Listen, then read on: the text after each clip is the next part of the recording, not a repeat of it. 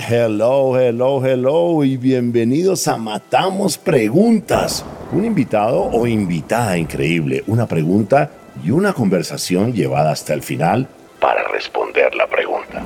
Sin decir más, aquí tienes tu host, el gringo loco, Robbie J. Fry.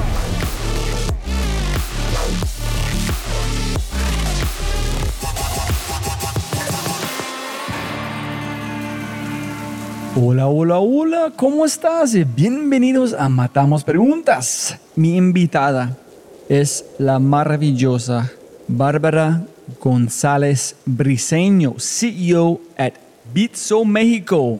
Y la pregunta que matamos es... ¿Qué tiene en común el liderazgo con disolverse en ácido? Pero antes de arrancar, ayúdame a multiplicar el impacto. Te matamos preguntas regalando una reseña en Spotify o en tu player favorito. Y cuenta al mundo que amas matamos preguntas. Y lo más importante, quiero celebrar las empresas que hacen posible este podcast. 50% de los empleados dicen no tener tiempo para entrenarse. 60% de las personas aprendieron luego de consumir contenido con TikTok, YouTube, Instagram, LinkedIn o Twitter. Y 75% de los gerentes están insatisfechos con sus programas de entrenamiento y desarrollo porque no ven evidencia de acciones en su talento. Por eso creamos Quinto. Cambio de compartimiento en tu empresa con evidencia en menos de 30 días. Y todo en una experiencia más rápida que tomar una taza de café. Si quieres despertar la mejor versión de tu talento en temas como innovación, agilidad, liderazgo y mucho más, ingresa a www.quinto.ai para agendar una cita y libera el potencial de tu talento. Otra vez más. Lindo, lindo, lindo. K-I-N-N-T-O punto A-I quinto.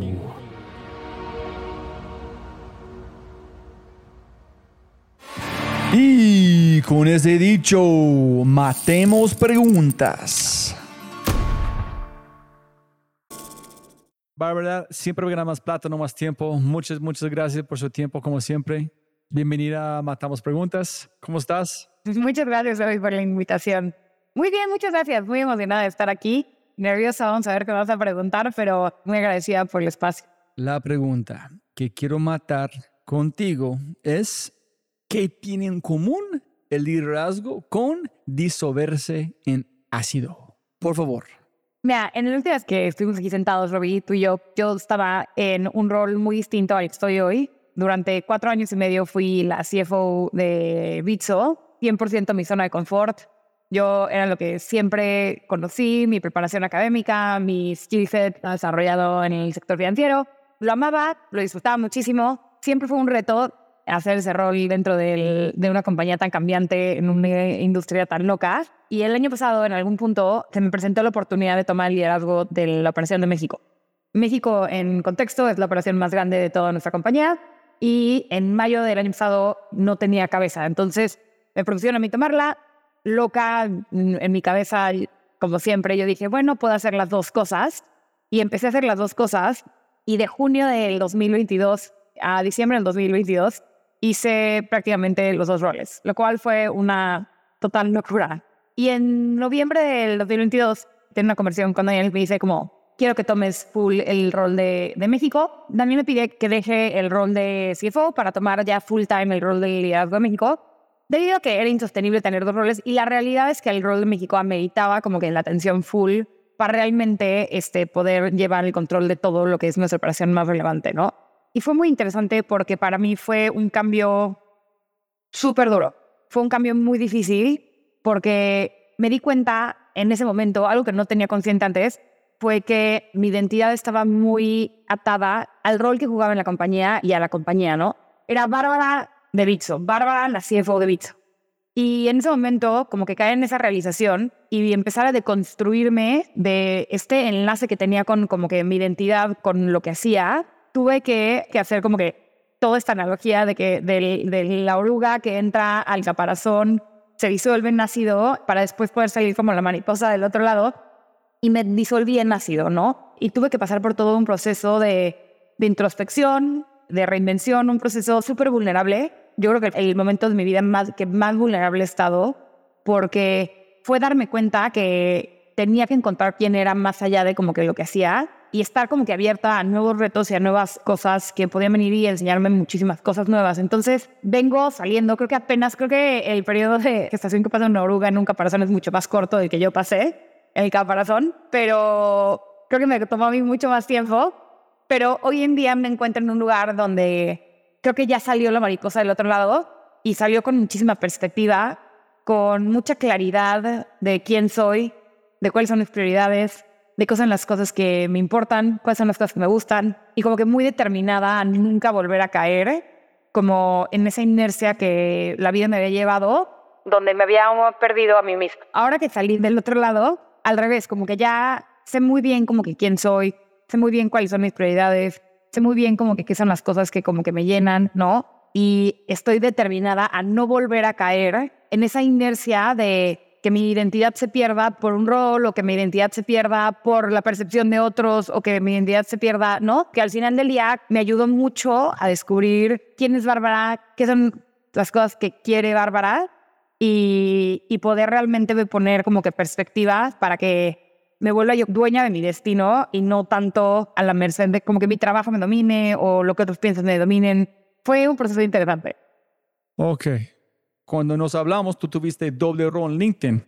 Y yo dije, ok, ella me imagino este espectáculo con números, ella puede liderar y los números son demasiado importantes, entonces hay un match perfecto. So, para mí nunca fue una pregunta si fueras CFO. Para mí tú fuiste CEO de México con una responsabilidad de números porque eres una experta. So, esa es mi percepción. Cuando Dani habló con vos, fue porque tú no estabas cumpliendo con uno o el otro. ¿En por qué no dijeron, ellos, Barb, tú eres lo mejor con números, CFO, vamos a traer a otra persona de CEO. Sí, creo que es más el caso donde eran tan importantes ambas responsabilidades que no daban para que una sola persona las llevara. Y un poquito lo que tú mencionas, donde creo que vieron en mí como una capacidad de liderazgo que tal vez era más importante de cubrir en ese momento y como que todo lo que podía dar, como que el rol de CFO en ese momento, pues tal vez ya lo había dado y era, ahorita podía agregar mucho más valor en el lado de, ser la líder de, de la operación mexicana y es interesante porque te agradezco mucho que me digas como yo te veía como un líder y que who happened to be a CFO, ¿no? Y yo creo que para mí siempre mi percepción fue, era al revés. Yo soy alguien de números, un CFO como que nato y estoy descubriendo esta parte del liderazgo. Y hoy, ocho meses después, te puedo decir que me fascinó este rol de liderazgo. O sea, la lección más importante que me llevo de todo esto, que ya no quiero ser un CFO, que ya no quiero regresar al mundo de números.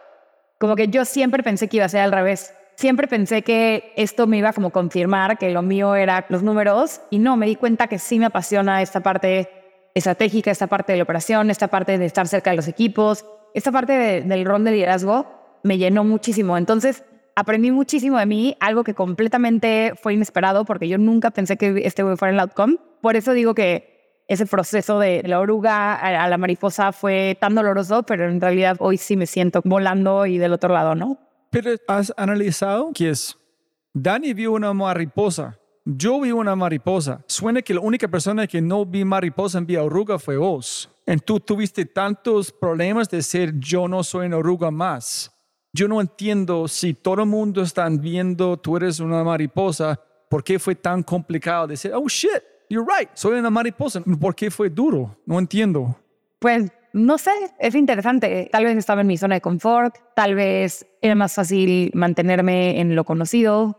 He aprendido muchísimo, muchísimas cosas. Me he dado cuenta de muchas cosas que no tenía ni idea, que no sabía, que este proceso me ha enseñado, que entonces tal vez había miedo por ahí. Yo no creo que soy una persona que maneja bien la incertidumbre. Siempre me gusta tener todos los outcomes controlados. Siempre yo siempre he estado en control. Toda mi vida yo he sido la persona que sabe perfectamente cuál es el paso siguiente y cuál es en todo. Y esto era mm, una situación completamente diferente, ¿no? Donde yo no estaba en control, donde yo era puro incierto y yo creo que eso me causó mucha ansiedad en su momento, pero afortunadamente pues no hubo de otra y se hizo y, hoy en día lo agradezco mucho. Tú estabas haciendo los dos roles, tú estabas CEO, tú estabas manejando incertidumbre, porque fue, ok, ya hice sin problema, sin, sin los problemas de los números, yo fui a volar. ¿Por qué fue tan duro? Yo creo que ahí yo tenía la certidumbre de que cualquier cosa yo tenía como que mi comodidad en mi departamento de finanzas. En ningún momento me incomodó, me dio miedo, me nada aventurarme al rol cuando eran ambas cosas. Al revés, todo el mundo decía, no, estás loca, hacer las dos cosas, no te vas a dar abastos. Tenía dos bebés abajo de dos años y dos roles. Entonces, soy muy intensa, acuérdate. Entonces, me gusta hacer muchas cosas pero eso a mí no me espantaba, ¿no? Porque al final yo decía, bueno, tengo mi base aquí sólida, que cualquier cosa puedo regresar si en esto o no soy buena, o no soy efectiva, o no funciona. Y también creo que eso lo hacía muy fácil para mí. En el momento en el que únicamente tengo este capítulo nuevo y ya no tengo esa ancla a cuál regresar, pues entonces es como estar flotando en el mar sin chaleco, ¿no? Y es decir, ya no tengo la certeza de que si me canso puedo dejar de patalear porque ya no tengo el chaleco. Entonces, creo que ese fue el cambio de porque me cayó como un cubetazo de agua fría el, el cambio y la verdad por eso me dio tanto miedo quedarme únicamente como en este proceso de descubrimiento de esta nueva faceta de mí. Posiblemente también es que si tú vas a fracasar en los números, tú sabes por qué. Y no fue vos que fracasaste, fue un error mental que tú hiciste pero con CEO, un fracaso puede ser un éxito, depende en quién van a verlo, en qué situación, en qué momento. Entonces, hay cero, cero certeza en el otro mundo, porque todos bajo la percepción de sus acciones, de construcción, de comunicación, pero en los números no. Es muy cierto esto que dices. Creo que al final del día, el rol en el que hoy en día estoy, pues es súper subjetivo, ¿no? Es mucho menos objetivo, es muy subjetivo. Es un rol mucho más solitario que el rol de, en el que estaba. Creo que estaba tenía un equipo no mucho más grande. Aquí al el día tengo un equipo que tal vez en, tamaño es más grande, pero es un rol como que las decisiones o las inclinaciones son mucho más solas. No sé, me sentía más arropada de, de cierta manera y creo que al final del día el no saber si ni siquiera cuáles eran las skills necesarias. En el rol de CFO te puedo hacer una lista del 1 al 10 con perfectamente puntos y toda la claridad de qué es lo que necesitaba yo para ser un buen CFO. Y aquí es una lista eterna, como que muy cambiante, dependiendo de, la situación, de la industria, del momento, del equipo, de muchas cosas. Y entonces ya es mucho más fluido que estático. Y creo que eso hizo que también importara mucho a esta ansiedad. Y es de las cosas que he aprendido. Y es una de las cosas que, que la verdad es súper bonita. Aprendí la cantidad de visibilidad que me faltaba. Y aprendí la cantidad de cosas que no sabía. Y hoy me siento tan cerca de, nuestros usuarios, de nuestros equipos, de la gente que realmente está en la trinchera empujando todos los días. Creo que he sido bendecida con esta visibilidad ahora y es como que me he empapado de este conocimiento nuevo. Y es interesante porque ahora tengo una perspectiva que hasta me doy cuenta de la gente que ya no, que no la tiene. Antes no tenía esa conciencia, antes ni siquiera lo podía ver, no sabía de lo que me estaba perdiendo. Y hoy en día entiendo las tuercas, cómo funcionan los engranajes de parte de nuestra compañía y nuestro producto. Y creo que estoy mucho más efectiva realmente. Creo que puedo agregar mucho más valor a la organización por este como cantidad de conocimiento adquirido que he tenido. Y no necesito que ser experta en un tema, sino es solo poder ayudar a hacer un conducto para que la gente sea exitosa. Eso me ha sido increíble. Y creo que en mi posición en la que estaba antes, estaba como en una posición donde me sentía muy estratégica, pero estaba a 10.000 pies de la tierra. No, no me daba cuenta de muchísimas cosas. Y creo que hoy en día quiero que el negocio como que camine y la persona que está liderando tiene que tener toda la visibilidad, ¿no? Y tiene que saber de principio a fin cómo funciona para que realmente podamos ser exitosos. Entonces, sin duda ha sido un proceso súper enriquecedor. Para matar la pregunta, yo soy un fanático de diseño, es decir, la diferencia entre un Apple y un fake Apple es como 5 grados o menos, pero la diferencia en términos de, de percepción es de aquí a Marte. En ese igual como vos, tú fuiste 5 grados de CEO en un sentido de verdad, pero la diferencia es oruga y mariposa, es ácido. ¿Por qué tú crees que tú estabas en un top level, pero después fuiste, viste cosas que nunca imaginaste. Yo no entiendo por qué es tan cerca, pero al mismo tiempo tan lejos. ¿Y por qué no quieres moverse? ¿Por qué fue este cambio? Dice, no, CFO este Barb nunca, jamás. CEO, baby. Mira, creo que hay dos partes de la respuesta. La primera es porque realmente creo que desde un punto de vista profesional y práctico en la compañía, nunca me vi en la necesidad de hacer doble clic en muchas cosas. Y el hecho de que yo tenía todas las habilidades técnicas para hacer mi trabajo, hacían que yo me apoyaba o confiaba demasiado en esas habilidades técnicas para poder go about my day. Yo al final del día, pues sabía perfectamente qué era lo que teníamos que hacer en ABC situación porque estaba preparada. El hecho de no tenerlas aquí hace que para que yo pueda querer cambiar algo, influenciarlo, llegar a una conclusión, querer solucionar un problema, tengo que informarme 100 veces más, tengo que aprender 100 veces más, tengo que cuestionar 100 veces más, tengo que hacer muchas más preguntas para poder yo llegar a una conclusión para resolver un problema o para ayudar o para lo que sea. Y ese nivel de atención al detalle que he tenido que poner ha hecho que tenga todos estos aprendizajes. Entonces es interesante porque yo creo, ahorita viéndolo para atrás, yo creo que me jugaba en contra el contar con el skill set necesario para hacer mi trabajo. Es más, me siento hoy mucho más confiada de las cosas que creo que son las correctas hoy que las que yo creía que eran las correctas hace un año en mi otro rol, por este nivel de diligencia que le he tenido que poner. Ahora, ese es en un plano profesional.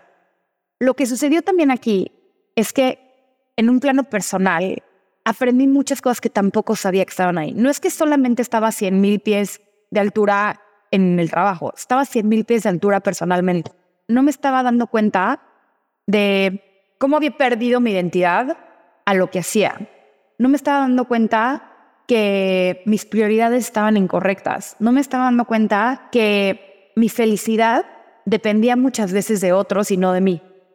Entonces, en el momento en el que pasamos por esta disolución en Nacido, sí realmente pude aprender muchísimo de Bárbara profesional y Bárbara personal, que hoy puedo ahora sentarme a hacer una estrategia conjunta, decir, bueno, ¿cómo quiero que esto se vea y qué quiero que esto sea, no?